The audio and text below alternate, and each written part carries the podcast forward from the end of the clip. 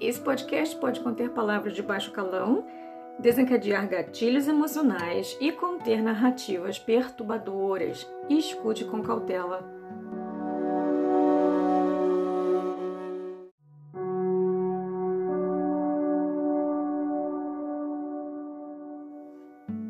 Esse podcast tem por objetivo informar, educar e expandir a conscientização a respeito das dinâmicas narcisistas do transtorno de personalidade narcisista, em especial das comorbidades que ocorrem nesses tipos de indivíduo. Se você sente que você precisa de terapia, por favor, procure por um profissional qualificado na sua área. As visões aqui representadas são minhas e não necessariamente são termos oficiais usados pelos conselhos de psicologia.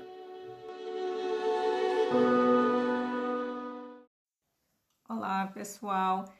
Mariana mais uma vez aqui no Pontas e Pontos. Sejam todos muito bem-vindos.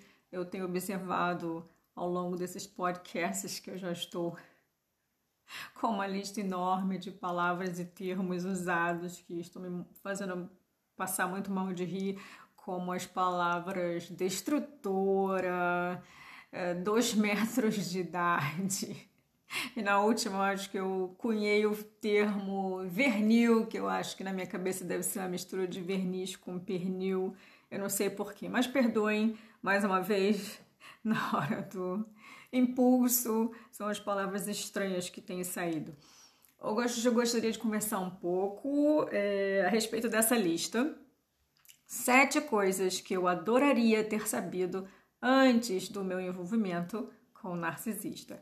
Lembrando que é, o narcisismo não vai só acontecer em relações românticas, geralmente as pessoas acordam para esse tipo de problema quando elas passam por uma relação de cunho romântico, porque quando a gente cresce dentro de uma família é, com membros de família narcisista, ou às vezes a família toda é narcisista, né? Só uma pessoa não é e acorda e percebe que ela está naquele meio, é muito difícil eu acredito que seja uma relação muito mais difícil de lidar e muito mais difícil de sair, porque você cresce naquela disfunção o tempo todo e você fica sem, sem meios para poder se definir daquilo. Então, eu vou falar um pouco sobre essa relação é, romântica e das sete coisas que as pessoas geralmente comentam que elas gostariam de ter sabido para que não pudessem se envolver com o narcisista. Número um, pessoas que te amam não te machucam. Quem te machuca não te ama. Isso vem daquela nossa disfunção, muitas vezes através das nossas vivências, através do nosso relacionamento dentro da nossa família. E a gente começa a achar que amor é dor, que amor é sacrifício, que amor é correr atrás, que amor é fazer.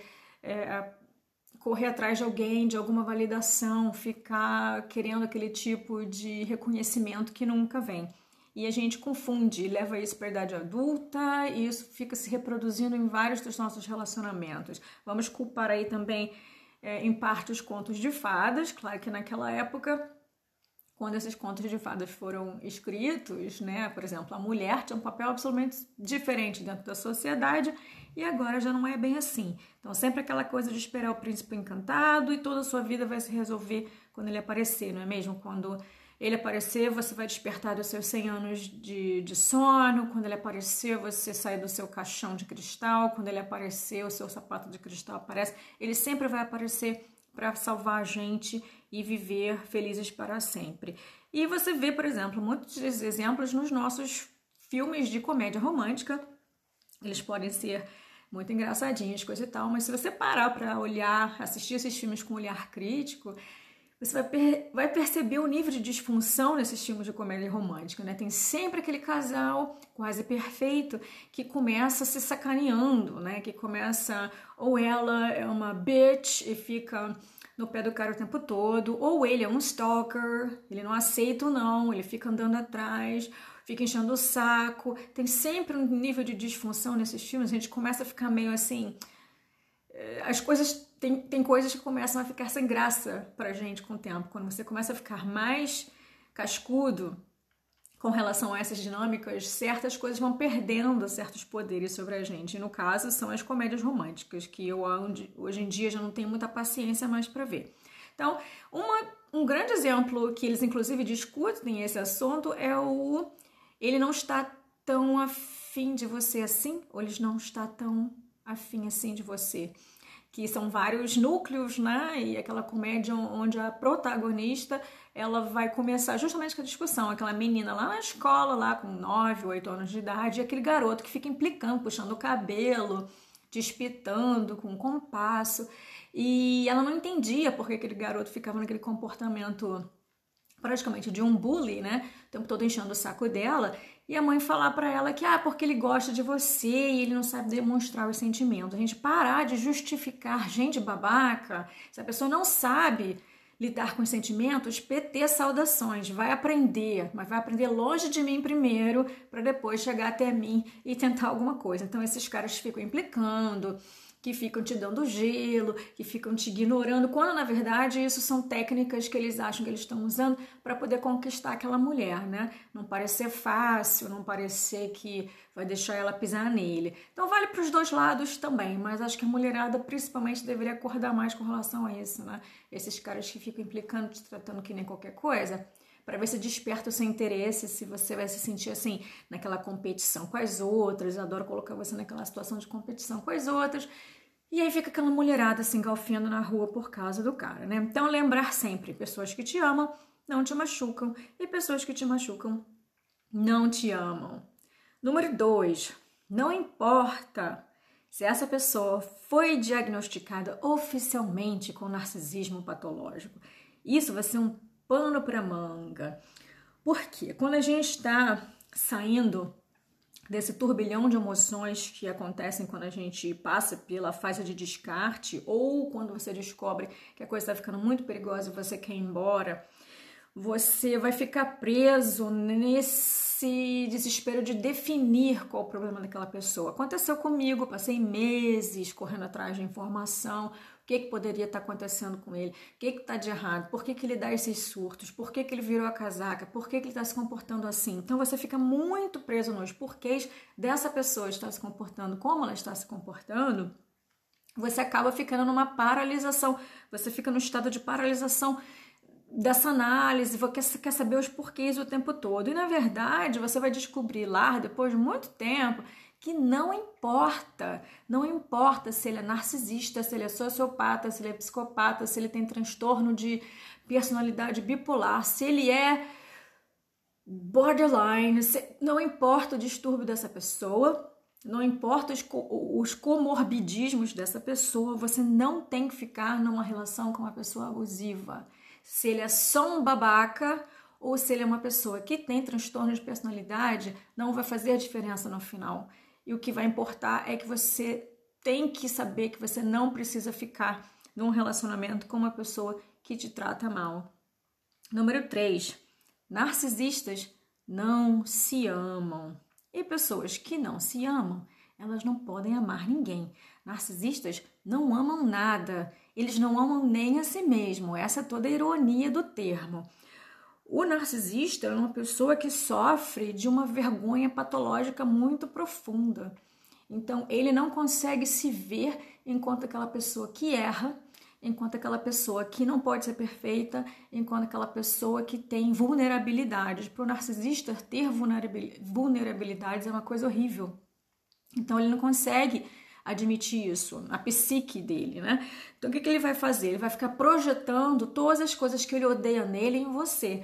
Lembra aquele termo de gente feliz não faz inferno na vida de ninguém? E é verdade, gente. Se uma pessoa está feliz, está bem resolvida, é, é, com as suas escolhas, com seu estilo de vida, ela está sexualmente realizada, ela, tá, ela tem um bom grupo de amigos, ela tem uma família que ela ama, se a pessoa está realizada em todas as esferas necessárias da vida dela, mesmo que ela esteja insatisfeita com algumas partes da vida dela, mas ela é num todo uma pessoa feliz, ela não vai encher o saco de ninguém.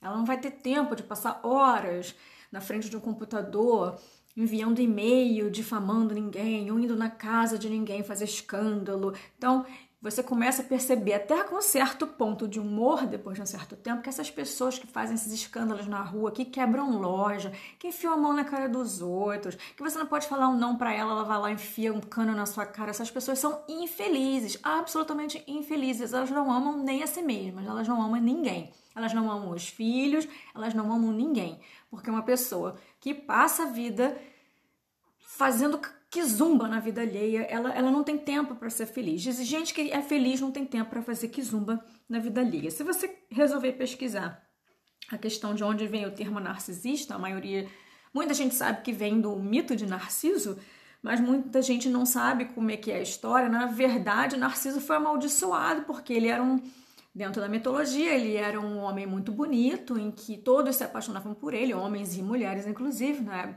Né? Os gregos adoravam uma, uma mistureba e é, é, ele não ligava para ninguém, né? Porque ele era muito bonito, aquela coisa e tal. Até um dia lá que umas deusas, umas ninfas é, se apaixonaram por ele e ele não deu essa reciprocidade. Elas ficaram com uma raiva tremenda, vingancinha, pediram para os deuses é, puni-lo e os deuses puni-lo é, com essa coisa de você vai se apaixonar pelo seu próprio reflexo, né? E aí Narciso ficou ali, se olhando naquela poça d'água, que na época ele era usado como espelho, e ele não saiu mais dali. Então, na verdade, se você for estudar o mito, o Narciso se consumiu por causa do seu narcisismo, ele se consumiu naquele uh, amor, uh, entre aspas, aquela coisa de se viciar em si mesmo e não conseguir viver fora daquele, daquele ambiente, né? Então, o narcisismo é uma maldição, digamos assim,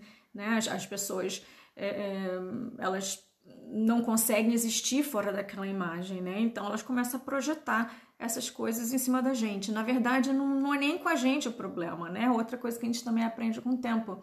O narcisista, ele não tem um problema pessoal com você, você é tão insignificante, você nem existe para o narcisista. Essa, essa é a grande questão. A gente nem existe. Então, tudo que ele está fazendo de mal contra a gente, não é nem a gente o problema, é ele mesmo. Né? Ele se odeia, no fundo, no fundo, ele se menospreza, ele não consegue se enxergar enquanto ser fraco, imperfeito, vulnerável. Ele projeta todas essas imperfeições que ele acha nele em você. E isso que é o que é o, a, a, a grande pergunta, né? É a grande questão. Então, a gente parar com essa esperança tóxica de que é, o narcisista vai mudar, que ele vai amar outra pessoa mais que a gente. Não vai, gente, não vai. Desistir disso e vamos seguir em frente com as nossas vidas da maneira do possível. Número 4. Não se pode amar por dois. Aquela coisa do amor incondicional. Vamos conversar um pouquinho sobre isso. Amor incondicional, hum, não existe. Amor incondicional só vai existir pelo nosso filho, aquela pessoa que a gente botou no mundo, não pediu para vir, tá? A gente botou no mundo e ele ainda não responde emocionalmente por si mesmo, né? Mesmo às vezes dentro daquela idade legal, não legal, dos 18, 21 anos. Então, aquela pessoa que você botou no mundo, você é responsável por suprir todas as necessidades dessa pessoa, físicas, emocionais, todos os tipos de necessidade. Então, por aquele filho, quando ele tá fazendo pirraça, quando ele tá é, se opondo às coisas, quando ele está naquela fase difícil do não, você é responsável por lidar com aquele emocional daquele filho. Mas um adulto, você não é obrigado a ensinar um adulto a se comportar como adulto. Você não é responsável por consertar uma pessoa que você não quebrou. Você não é responsável para. Você não tem como dar em dobro a uma pessoa aquilo que para ele nunca fez diferença. Ele não aprecia o amor que você tem para dar. Então você não pode dar cinco vezes o amor que ele não aprecia. Isso é um buraco negro. Ele só suga as coisas em volta dele. O narcisista ele não, ele não lida com amor, ele lida com o suprimento. Então você só vai existir enquanto aquele suprimento está funcionando. Quando não funcionar mais, não tem amor, nunca teve, nunca existiu esse amor. Esse amor só existe na sua cabeça. No caso, na minha também existiu. Número 5. O mais importante é o trabalho em mim. Então vamos voltar lá para o 3.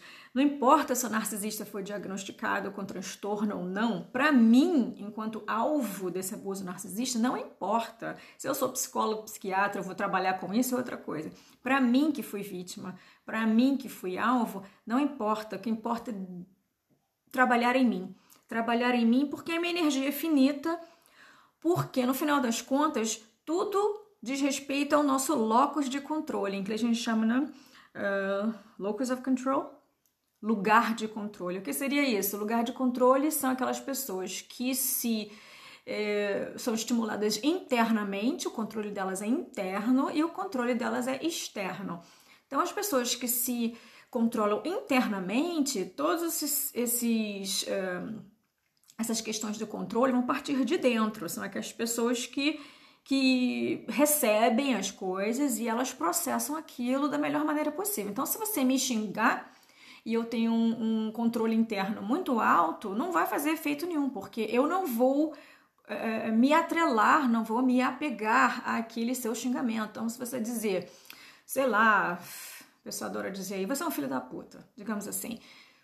Cara, se eu não sou, se eu sei que não sou, né, lá no fundo, no fundo, eu sei que não sou, eu sei que não sou essa pessoa, a pessoa pode me xingar do que ela quiser, aquilo ali não vai me ofender. Né? E a pessoa que tem um controle externo, ela é muito mais suscetível, muito mais fácil de manipular por causa disso, porque ela depende da aprovação de todo mundo, das estrelinhas no caderno.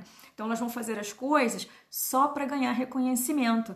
É aquela pessoa que, por exemplo, vai dizer: "Ah, eu não vou mais uma parece que eu estou aqui nessa pandemia usando máscara sozinho, me preocupando com os outros. Você não está se preocupando com os outros sozinho. Ou muitas outras pessoas, a maioria das pessoas, inclusive, estão se preocupando com os outros. Elas estão em casa, elas estão usando máscara, mas existem aquelas pessoas que não estão. E aí a questão é você fazer o seu pelo que você acredita. Se você acredita que aquilo ali é o que tem que ser feito para você proteger a você e as outras pessoas, você faz e você fica na sua. Você não tem que esperar estrelinhas douradas no seu caderno. Você tem que esperar alguém pegar um alto-falante na rua e te agradecer por você estar fazendo a sua parte. É isso que muitos de nós vamos ficar presos nesse tipo de validação externa, que as pessoas, olha, como você é um professor excelente. Cara, muitas vezes tem aluno que não vai reconhecer o seu trabalho. Eu faço o meu trabalho porque eu acho que tem que ser feito. Eu vou gastar dinheiro do meu bolso, às vezes comprando material, porque eu acho que o meu aluno merece é, é, ter mais recursos para trabalhar. Eu não vou ficar esperando eles escreverem uma lista de agradecimento no Facebook. Então a gente tem que também parar com isso, botar o controle em cima das coisas que a gente pode controlar. Por exemplo, se você vai para uma situação em que você não tem controle é, é, sobre o que vão servir de comida, sobre quando vão servir comida, cara, você sai de casa e leva a sua comida. Então, eu agora que tenho filho, por exemplo, e eu sei que tudo aqui é muito caro nessa parte de comer, né? Geralmente a bebida também fica complicado. Então, assim, e aqui não tem em toda esquina qualquer coisa, né? E aí você sai com a criança, sabe que criança vai ficar reclamando porque tá com fome. Eu vou ficar esperando chegar nessa fase? Não, já vou sair de casa com alguma coisa. Então, até a gente poder encontrar alguma coisa, essa criança já teve o que comer. Porque eu não vou ficar esperando uma criança com fome é, ter o discernimento. É, é, emocional de que ela tem que calar a boca e esperar a gente encontrar alguma coisa para comer. Então você tem que começar a colocar o controle onde você pode controlar, as coisas que você pode controlar. Se você vai viajar com uma pessoa que ronca, você não vai ficar reclamando da pessoa que ronca, você vai levar protetor de ouvido, você vai levar um plug, você vai tentar, por exemplo, se você já sabe que essa pessoa ronca, é, dormir num quarto separado né? Não é ficar reclamando que a pessoa ronca, porque isso não vai mudar só porque você está reclamando.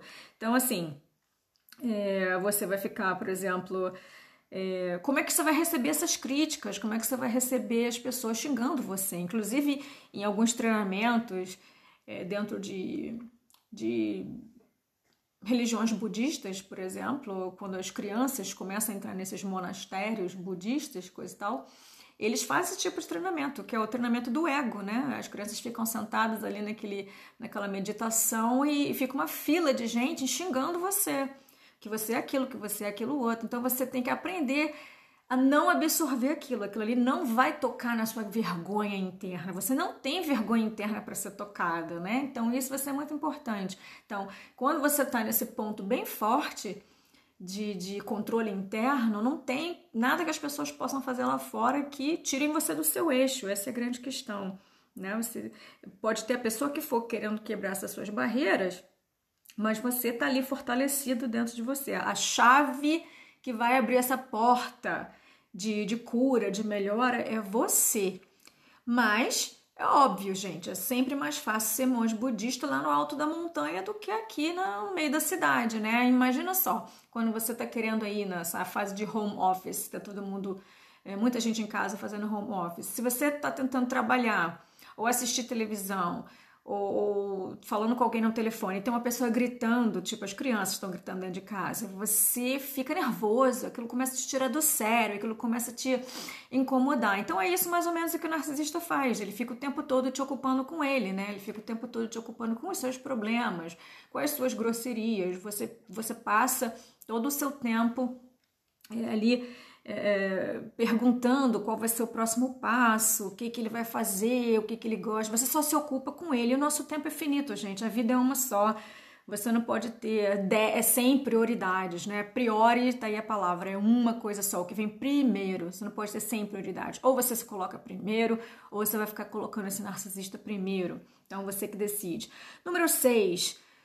Nunca foi amor, gente. Foi ligação traumática. Eu sinto muito em avisar, foi muito difícil também realizar esse momento, mas essa pessoa brincou com os nossos hormônios, com o nosso quarteto da felicidade, que nós já conversamos lá no episódio 10.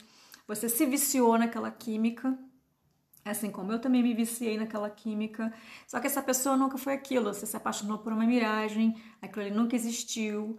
Aquela pessoa maravilhosa do início nunca existiu. A pessoa em si, a verdadeira face do narcisista, é aquela que você vê quando ele está te agredindo, te ofendendo, te humilhando, te batendo, fazendo das tripas coração é, é, com você. Aquela parte do desrespeito, da desconsideração, aquilo ali é aquela pessoa, tá? Essa é a verdadeira face dele. Todas as outras que você viu foram as máscaras que ele usou quando ele achou necessário para conseguir o suprimento que ele queria naquele momento. Então, vamos abandonar a esperança mais uma vez. Essa pessoa não vai melhorar nessa vida para você, né? E se ela tiver que melhorar, vai ser no tempo dela, você vai ficar esperando quantos anos isso acontecer. Então, esse amor que a gente achou que estava sentindo, não tinha amor nenhum, né? Isso foi só um, uma miragem. Número 7. As ações valem mais do que as palavras. Vamos aprender a escutar menos e a observar mais. Então, as palavras distraem e os narcisistas são muitas vezes mestres em nos enrolar com as palavras. Eles contam duas horas da mesma história de versões diferentes, eles te confundem, eles usam gaslighting, eles vão fazer aquela salada de coisas e no final das contas, depois de três horas de conversa, você nem sabe sobre o que você conversou. Então, escutar menos o que eles falam e observar mais as coisas que eles fazem duas perguntas para a gente sempre fazer quando você acha que alguém está se enveredando pelo esse espectro mais do, do, lado mais narcisista. Duas perguntas muito importantes para todas as pessoas que começarem a entrar na vida da gente daqui para frente, sejam elas relações de trabalho, pessoas da nossa família, que você já sente que tem uma coisa estranha, e relacionamentos futuros. Duas perguntas muito importantes. Como essas pessoas se comportam quando elas acham que ninguém está vendo. Né? Se você, como é que essa pessoa se comporta no meio em que ela acha que ninguém está observando? Ela é a mesma pessoa? Ela age de outra maneira? Por trás das câmeras, quem é essa pessoa, não é verdade? E a outra pergunta que você tem que se fazer é como essa pessoa trata aquelas pessoas das quais ela acha que ela não tem nada para tirar. Né? Se ela acha que ela não precisa nada dessa pessoa, nenhum tipo de coisa, seja dinheiro, adulação, oportunidade, importância, seja lá o que for. Se ela acha que ela não pode tirar nada dessa pessoa, como ela trata essa pessoa? Essa pessoa é um merda? Ela costuma se referir às outras pessoas como uns merdas? Ah, são merda, isso aí não serve para nada, não é ninguém na vida. Como essa pessoa lida com essas pessoas das quais ela não precisa ou que ela acha que ela nunca vai conseguir tirar nada? Uma boa coisa para se perguntar todas as vezes que alguém entrar na nossa vida. E vou deixar um bônus para todo mundo e falar que nem todo mundo, mas muitos de nós trazemos muito das nossas experiências, principalmente das experiências da nossa primeira infância, para os nossos relacionamentos futuros. Então, como é que você foi criado? Você foi criado para ser aquela pessoa que é sempre o bonzinho? Você tem que ser uma boa menina, você não pode falar não, um, respeitar os mais velhos, não importa o que eles falem. Um, você foi criado para ser servil, né? Tá sempre ali disposto a fazer, nunca dizer não, calar sua boca, que criança não tem opinião, que criança não tem que querer. É, você não podia chorar, né? Se você chorasse, aquilo ali deixava alguém com raiva. Para de chorar, você o, o seu choro, né? Qualquer tipo de emoção mais forte que você tivesse tirava as pessoas do seu meio, assim, do eixo delas, né? Porque tem gente que acha que o filho não tem, não tem direito, né, de ter emoções, né? Só o pai e a mãe podem ter emoções. Então, se a criança começa a ficar triste ou incomodada, estressada, seja o que for, e os pais acham que elas têm o direito de é, passar por cima daquilo, né? Aquela criança não tem direito de, de, de, chorar. Aquela criança tem que saber se controlar emocionalmente, quando elas, na verdade, ainda não sabem, né? Elas ainda são muito imaturas para isso. Quem tem que se controlar emocionalmente é o adulto mas isso também é conversa aí para o futuro. Então, é isso, minha gente. Essas coisas que todos nós gostaríamos de saber antes de se envolver com o narcisista. E lembrar sempre que, no final das contas, importa muito menos o que essa pessoa verdadeiramente é e muito mais o que a gente pode fazer a respeito de nós, como nós podemos melhorar em todos os aspectos para que a gente deixe cada vez menos esse tipo de pessoa entrar na nossa vida. Lembrando que você pode passar por uma relação narcisista muito dramática, como né, é o caso dessas relações que geralmente nos levam ao ponto de começar qualquer tipo de trabalho como esse, aquela relação que vai te abrir os olhos, mas eles não vão parar de vir, tá, gente? Eles são praticamente uma em quatro pessoas no mundo, então 25% da população, digamos assim, você ainda vai passar por muitos. É, dessas pessoas na sua vida e o grande segredo vai ser que elas possam ficar é, por menos tempo, né? Que elas não entrem definitivamente, que elas enxerguem logo que ali em você elas não vão ter muito campo e elas caiam fora, né? Porque elas vão continuar a vir, mas você tem que começar a trabalhar na sua rocha para que ela fique cada vez mais firme e essas pessoas cheguem em você, percebam que ali elas não vão conseguir o que elas querem e elas caiam fora. Esse é o segredo. E elas passem cada vez menos tempo te rodeando, diferente do que aconteceu no passado, quando a gente caiu na história da carochinha. Então é isso. Se você tiver alguma pergunta específica, escreva para gente no pontas e pontos.